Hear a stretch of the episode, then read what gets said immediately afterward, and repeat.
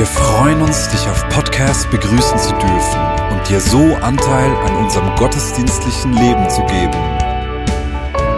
Wir danken dir für jede Form des Mittragens. Mit einer Online-Spende auf der Website kannst du die Vision der Vinja Bern finanziell unterstützen. Wir wünschen dir viel Inspiration beim Hören der Botschaft und Gottes Segen.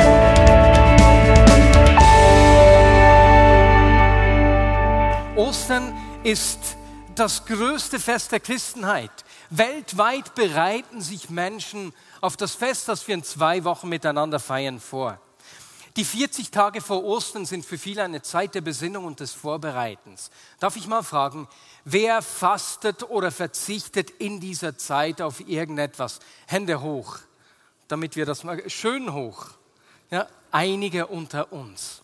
Vorbereitung auf Ostern. Und ich möchte heute und nächsten Sonntag möchte ich uns auf Ostern hinführen. Vor einigen Wochen ist mir in der Vorbereitung auf, auf, auf Ostern hin, auf diese Osterserie, etwas äh, so richtig bewusst geworden. Und es hat mich getroffen. Und zwar habe ich gelesen, wie Jesus seinen Jüngern angekündigt hat, äh, dass er schon bald leiden und sterben werde. Und das ist mir aufgegangen. Dieser Jesus hat Monate vor Ostern gewusst, was auf ihn wartet. Und ganz bewusst ist er auf dieses Leiden zugegangen. Er hat das seinen Jüngern angekündigt, Markus 8, 31. Da lesen wir, dann sprach Jesus mit ihnen zum ersten Mal darüber, dass der Menschensohn viel Schlimmes erleiden müsse und von den führenden Männern des Volkes, den obersten Priestern und den Schriftgelehrten verworfen werde. Er werde getötet werden und drei Tage später wieder auferstehen. Jetzt versuch dir das mal vorzustellen. Was wirst du im Mitte Juni machen? Mitte, Ende Juni. Stell dich dir mal Mitte, Ende Juni vor. Und jetzt weißt du, dass dich ein Freund in zwei Monaten neben Mitte Juni äh, verraten wird, zu Unrecht beschuldigen wird. Du wirst auf die, das Ganze kommt auf die Frontseite der Tageszeitung im Blick, ne, wirst du so richtig durch den Dreck gezogen und alle werden sich von dir abwenden. Anschließend äh, kommt ein Schlägertrupp auf dich los, ne, der aufgeheizt ist von dieser Zeitung und du weißt jetzt schon, in zwei Monaten ist es soweit. Ist das nicht heftig? Jesus wusste Monate vor Ostern, was auf ihn zukommen wird. Es hätte ein Wort gebraucht, um das Ganze zu verhindern, aber er hat das nicht gemacht. Und mich hat äh, äh, das so berührt, dass ich mir gesagt habe, hey, ich möchte heute und nächsten Sonntag über das Leiden Gottes sprechen. Nicht über unser Leiden, sondern über das Leiden Gottes. Denn wir Menschen, wir sind immer wieder mit Leid konfrontiert. Das ist etwas, was wir gut kennen. Entweder in unserem eigenen Leben oder im Leben von Menschen um uns herum. In den letzten Tagen hat mir eine Person erzählt, dass sie in einem Burnout ist. Eine andere Person hat mir erzählt, dass sie an der Arbeit gemobbt wird und an der Ausgrenzung leidet. Ich denke aber auch an die unzähligen Menschen in der Schweiz, die, die einsam sind, die niemanden haben. Seit Monaten beschäftigt es mich, dass 38 Prozent der Menschen in der Schweiz sagen, dass sie regelmäßig an Einsamkeit leiden. 38 Prozent. Aber ich denke auch an das Leid, das eine zerbrochene Ehe mit sich bringt. Die Ablehnung, die Hilflosigkeit, die Scham, die Einsamkeit. Und wenn Kinder da sind, die Frage, wie mache ich es so, dass sie möglichst nicht leiden? Da ist Schmerz. Oder genauso denke ich an die Menschen in Malawi, Zimbabwe, Mosambik, die vor vier Wochen durch diesen Sturm teilweise alles verloren haben. Und da wir Wien jetzt vor Ort haben, wissen wir, wie groß das Leid ist. Teilweise haben äh, Tausende von Menschen haben alles verloren. Und ich bin so dankbar für den Sonntag der Barmherzigkeit, wo wir eine Kollekte machen konnten, so dass wir jetzt in dieser Situation mit einem größeren Betrag direkt und praktisch über die wir jetzt vor Ort helfen konnten. Aber da ist Leiden, das uns entgegenkommt. Und ich denke auch an Menschen, die konstant an Schmerzen, Ängsten oder solch welchen Dingen leiden. Und wenn wir solchem Leiden begegnen, fragen wir Menschen doch oft, Gott, wo bist du in meiner Not? Und dann sehe ich Jesus. Dann Ostern mit offenen Augen auf das Leiden zugegangen ist. Ist das nicht unwahrscheinlich? Das hat mich richtig getroffen. Und deswegen werden wir nächsten Sonntag anschauen, hey Jesus, weswegen hast du den schmerzhaftesten und verlassensten Tod auf dich genommen? Was hat dich bewegt und was bedeutet es für uns? Und es ist eine Sache, sich den leidenden Jesus vorzustellen, der, der sich Menschen voller Liebe und Barmherzigkeit zuwendet, der Anteil nimmt. Aber wie sieht es denn mit dem Gott im Alten Testament aus? Darüber möchte ich heute sprechen. Kann Gott, wie er uns im Alten Testament entgegenkommt, denn leiden? Und ich möchte ganz kurz, äh, ich möchte dich bitten, tausch dich doch mit der Person neben dir aus. Kann Gott leiden? Das ist keine rhetorische Frage, by the way. Kann Gott leiden? Während vielen Jahrhunderten war das keine Frage. Die vorherrschende Meinung war, dass Gott nichts mit Leiden zu tun hat. Gott kann nicht leiden. Höchstens vielleicht ist er involviert als Verursacher, wenn er jemanden strafen muss. Aber das Verständnis war, dass Gott nicht leiden kann, weil er vollkommen ist und heilig ist und unveränderbar. Und wenn er leiden würde, würde ihn das ja bewegen. Und das würde ihn verändern zum, zum Positiven oder zum Negativen. Und dann wäre er nicht vollkommen. Also kann Gott nicht leiden. Jetzt diese Vorstellung führt aber zu einem Problem. Auf einmal hast du im Alten Testament ein Gottesbild, das nicht mit dem von Gott im Neuen Testament übereinstimmt. Im Neuen Testament sehen wir Jesus als den liebenden, barmherzigen Gott, der sich Menschen zuwendet, der mitfühlt, der sich von der Not von Menschen bewegen lässt. Und dann im Alten Testament das des distanzierten äh, Richters, gefühllos, ne, der nur darauf wartet, sein Urteil über Menschen zu sprechen und sie zu strafen. Und in diesem Denken scheint es, als hätte Gott zwei Persönlichkeiten. Das klafft auseinander. Und das kommt daher, dass diese Vorstellung mehr vom griechischen äh, Denken, von der griechischen Philosophie geprägt ist, als vom Zeugnis des Alten Testaments. Deswegen haben Theologen im vergangenen Jahrhundert mit den zwei Weltkriegen und dem Holocaust diese Aussagen, diese Gedanken neu aufgerollt. Wenn wir nämlich die Texte des Alten Testaments lesen, kommt uns ein Gott entgegen, der alles andere als distanziert ist. Er ist so eng mit dem alltäglichen Leben seines Volkes verbunden, dass er äh, von ihren Lebnissen wie persönlich betroffen ist. Am deutlichsten sehen wir das, äh, das Leiden Gottes in den prophetischen Büchern, was oftmals mit Klagen zusammenkommt. Die Prophetenbücher zeigen uns drei Arten des Leidens Gottes und auf die möchte ich heute kurz eingehen. Erstens zeigen sie uns, dass Gott wegen der Ablehnung durch sein Volk leidet. Zweitens leidet er mit seinem leidenden Volk. Und drittens leidet er für das Volk. Lass uns beim ersten äh, Gedanken beginnen. Gott leidet wegen der Ablehnung durch sein Volk.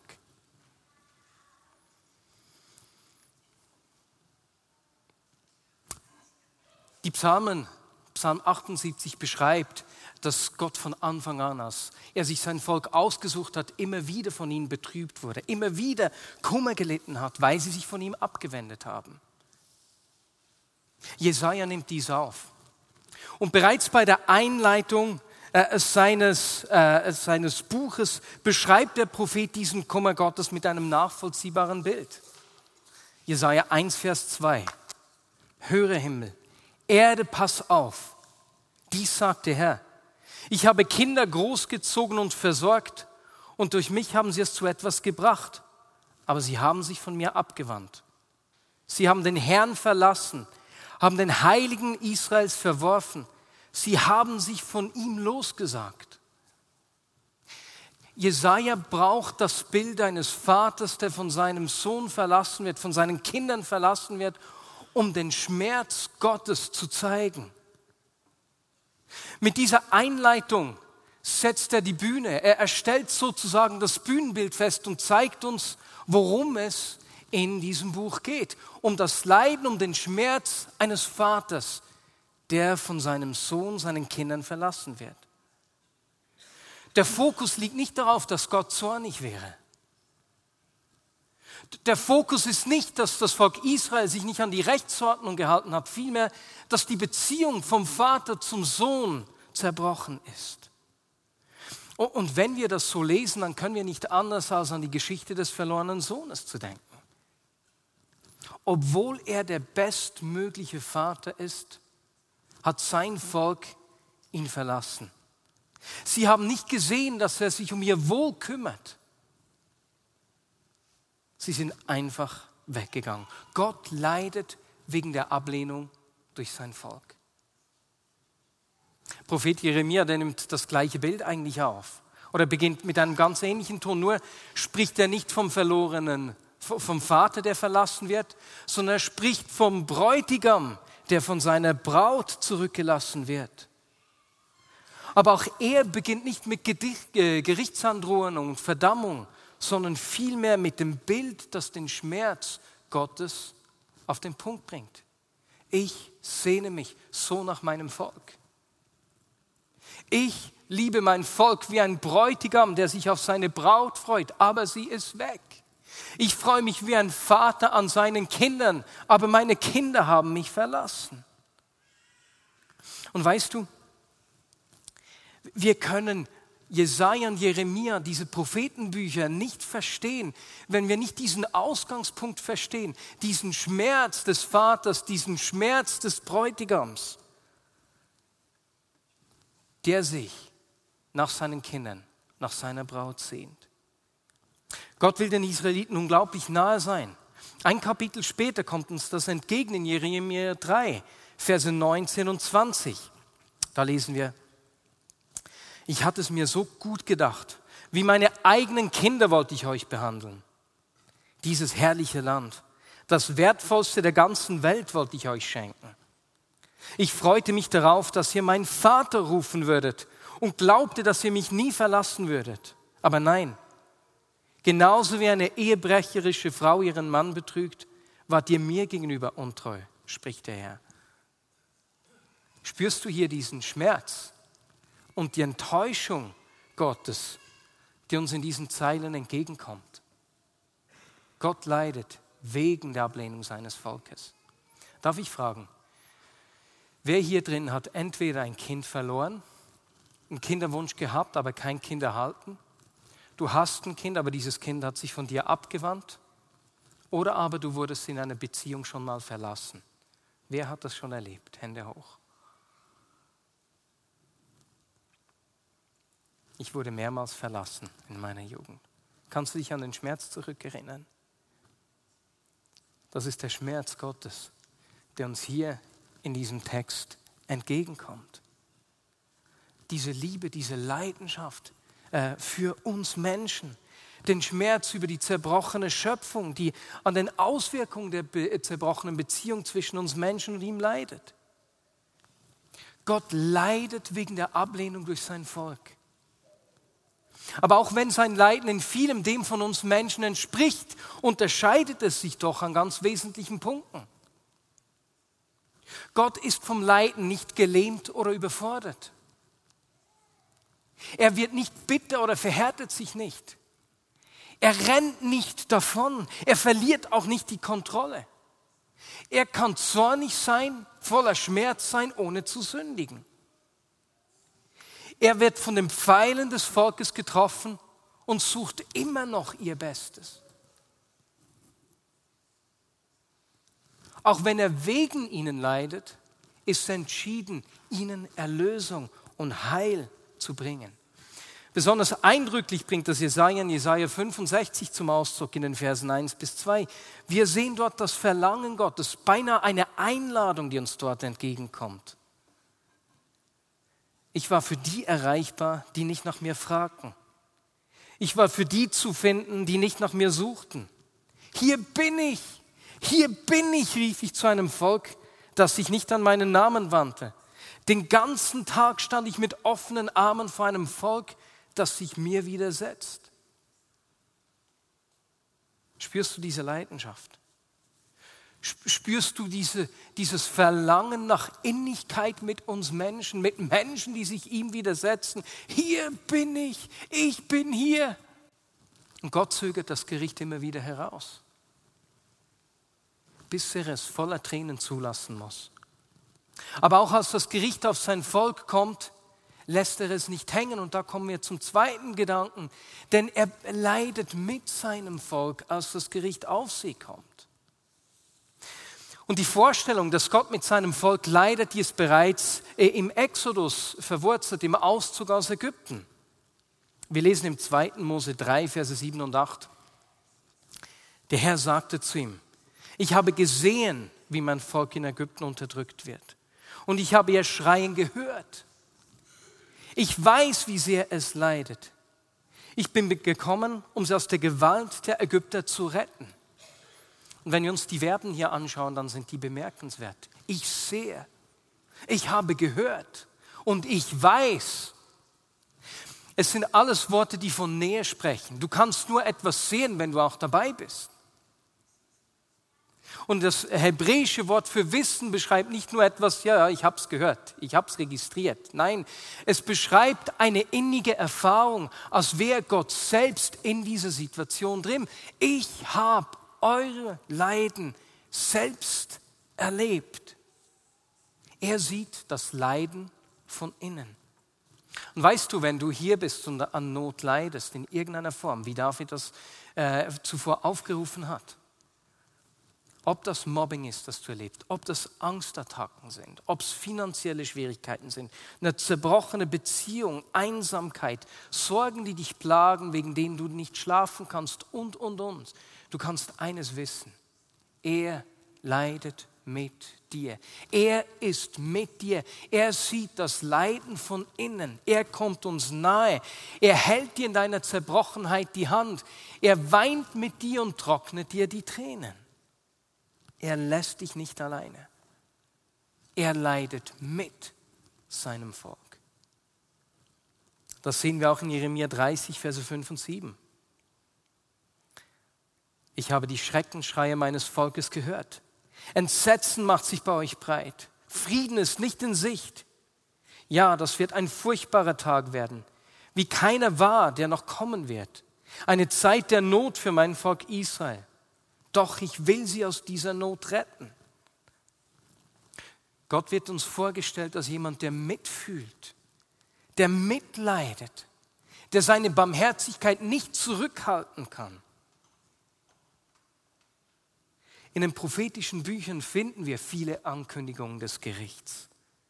Aber auch wenn Gott seinem Volk das Gericht nicht ersparen kann, so leidet er doch mit ihnen und er wendet sich ihnen in ihrem Schmerz immer wieder voller Erbarmen zu. Und sogar als das Gericht über ein nicht-israelitisches Volk kommt, leidet Gott mit. Hör dir mal die Trauer Gottes über die Moabiter an. Wir lesen das in Jesaja 15 und 16. Und ich finde das beeindruckend. Gerade wenn wir uns den Kontext des Alten Testaments anschauen wo es um sein erwähltes Volk Israel ging. Und da schreibt er, mein Herz heult um Moab. Zusammen mit den Bewohnern von Jasse beweine ich die Weinstöcke von Sibma. Mit meinen Tränen tränke ich euch, Heschbon und Elale.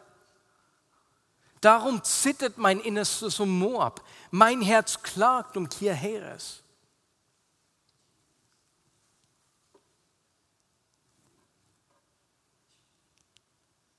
Als Antwort auf das Gericht, das über Israel kommt oder kommen muss, trauert Gott. Er leidet mit ihnen. Es ist ihm nicht gleichgültig, was mit seinem Volk geschieht. Er wendet sich nicht entschuldigend ab und sagt, ich habe nur getan, was ich tun musste. Oder sie haben erhalten, was sie verdienen. Nein, im Gegenteil. Vielmehr geht er in ihre Situation hinein und leidet mit den Leidenden. Und damit kommen wir zum Schluss. Dieser Predigt über das Leiden Gottes, die uns auf Ostern hinweist. Zum Schluss sehen wir im Alten Testament Hinweise, die uns darauf, die uns zeigen, dass Gott für sein Volk, für Israel leidet. Es ist im ganzen Alten Testament klar, dass Israel Vergebung und Erlösung braucht, dass sie es nicht selbst schaffen. Gott gibt ihnen viele Möglichkeiten, wie sie Vergebung erfahren können. Die sichtbarste ist ganz bestimmt die Opferpraxis des Alten Testaments. Aber es hat nicht immer Opfer gebraucht. Das Beispiel von David, der Ehebruch begeht, zeigt uns, äh, wer ein zerbrochenes Herz hat und sich Gott zuwendet, das hat da schon gereicht. Und an mehreren Stellen im Alten Testament kommen äh, Menschen oder mal auch ein Sündenbock, der das Unrecht von Menschen tragen muss, der die Sünden der Menschen auf sich nimmt. Sozusagen ein Bild schon auf Jesus hin für uns natürlich. Der Sündenbock, dem einmal im Jahr die Hände, der hohe Priester die Hände aufgelegt hat, die Sünden des Volkes auf ihn übertragen hat und der dann in die Wüste geschickt wurde. An anderen Gelegenheiten spricht die Bibel von Priestern oder den Propheten, die die Sünde auf sich nehmen. Und dann lesen wir in Jesaja 42, 14, wie Gott sagt: Ich habe lange geschwiegen. Ich war still und habe mich zurückgehalten an all dem Unrecht, äh, das ihr getan habt. Doch jetzt werde ich schreien wie eine Gebärende, werde zugleich stöhnen und schnauben. Und Jesaja deutet an, wie, wie, wie Gott dieses Leid, die Schuld, die Ablehnung ertragen hat. Wie er das Gericht herausgezögert hat und sozusagen ihr Unrecht auf seinen Schultern getragen hat und so für das Volk gelitten hat. Und zu guter Letzt nimmt Johannes nach der Auferstehung von Jesus einen Text aus Zacharia 12,10 auf. Auch einer dieser Propheten, der auf Jesus hinweist, der für das Volk sterben wird. Dort lesen wir, dann gieß ich einen Geist der Gnade und des Gebets über die Nachkommen Davids und die Bewohner Jerusalems aus. Sie werden auf den schauen, den sie durchbohrt haben, und um ihn trauern wie um einen einzigen Sohn. Sie werden ihn beweinen, wie man einen erstgeborenen Sohn beweint. Und so finden wir im Alten Testament Hinweise, die darauf zeigen, der Tag der Erlösung kommt. Gott selbst wird die Schuld auf sich nehmen. Kann Gott, wie er uns im Alten Testament entgegenkommt, leiden? Er kann. Voll und ganz. Er leidet wie ein verlassener Ehepartner ein verlassener Bräutigam, ein verlassener Vater, der voller Leidenschaft und Liebe seinem Gegenüber nachjagt. In seinem Verlangen und seiner Barmherzigkeit, dem Wunsch, uns nahe zu sein, kommt er uns auch in Zeiten des Leides unglaublich nahe und leidet mit uns. Er trägt uns in unserem Leid. Und wie wir an Ostern sehen, auf dem Weg, in zwei Wochen feiern wir Ostern, ist seine Liebe zu uns so groß, dass er sogar bereit ist, das Unrecht auf sich zu nehmen und für uns zu leiden. Das bewegt mich unglaublich. Gott leidet. Wegen uns, mit uns und für uns. Und ich möchte ein Moment der Ruhe, der Stille, der Besinnung nehmen, bevor wir uns danach, bevor wir miteinander das Abendmahl einnehmen werden. Das Abendmahl selbst zeigt uns das Leiden Gottes ganz deutlich auf. Ne? Dieses Bild des Leibes, das Brot, der Leib Christi, der zerbrochen wird. Das Blut, äh, der, der Wein, Entschuldigung, der Wein, das Blut Christi, das für uns vergossen wird ist ein Hinweis auf das Leiden von Jesus. Aber bevor wir das Abendmahl einnehmen, wenn du hier bist und selbst am Leiden bist, in dieser Zeit der Stille, lass zu, dass er dir begegnet. Er will dir zeigen, dass er mit dir leidet und dass er dich dann auch während dem Abendmahl trösten will. Wenn du hier bist und du hast realisiert, hey, er leidet wegen mir, ich habe mich von ihm abgewandt. Oder vielleicht hast du, ihm, hast du dich ihm noch gar nicht zugewandt. Dann nutze diese Zeit und wende dich ihm wieder zu. Jesus, so danke ich dir, dass du voller Leidenschaft, mit der gleichen Leidenschaft, in der dein Herz für dein Volk Israel entbrannt ist, unseren Freunden, für die wir jetzt gebetet haben, nachgehst. Dass du ihnen zur Seite stehst, mit ihnen leidest am Ort, wo sie, wo sie sind. Dass du sie jagst und dich ihnen begegnest und sie rettest, ihnen zeigst, wer du bist. Danke dir, dass du sie nicht aufgibst. Und Jesus, auch wir, so wie du beständig dran bleibst, geben auch wir die Menschen um uns herum nicht auf. Auch wenn wir schon Jahrzehnte beten. Begegne du ihn. Leidender Gott, ich danke dir, dass du dich aufgrund deiner Liebe zu uns sogar von unserem Leiden berühren lässt. Amen.